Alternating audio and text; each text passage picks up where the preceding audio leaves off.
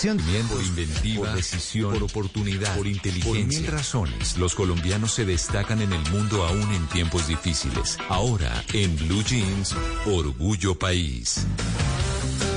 7 de la mañana, 37 minutos. Hoy en Orgullo País vamos a hablar de un emprendimiento colombiano. Y es un, emprendimiento colombiano delicioso porque es de chocolate artesanal.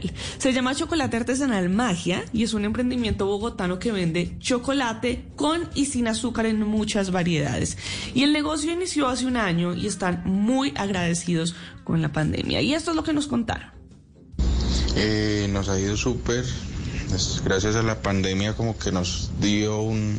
Estamos muy agradecidos con la, lo que fue la pandemia porque pues nos dio como un, muchas ideas, ciertas estrategias, modos de venta, cómo llegar a la gente, ¿cierto?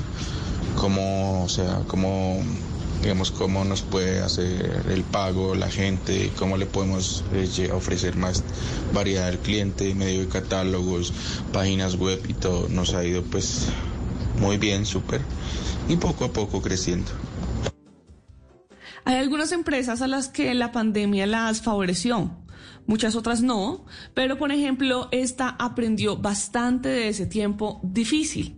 Les preguntamos cuál es el diferencial de esta empresa y Andrés Manrique de Chocolate Artesanal nos contesta. Nuestro diferencial es que es una empresa pues que brinda productos 100% artesanales y de la región de Santander, un producto pues tipo exportación, lo que manejamos muy delicioso. Poco a poco vamos avanzando en el mercado y la gente lo prefiere mucho artesanal, sin azúcar, el chocolate. Y es muy delicioso chocolate artesanal sin azúcar. Si ustedes están interesados, pueden ir a Instagram a chocolate artesanal magia para que los puedan encontrar.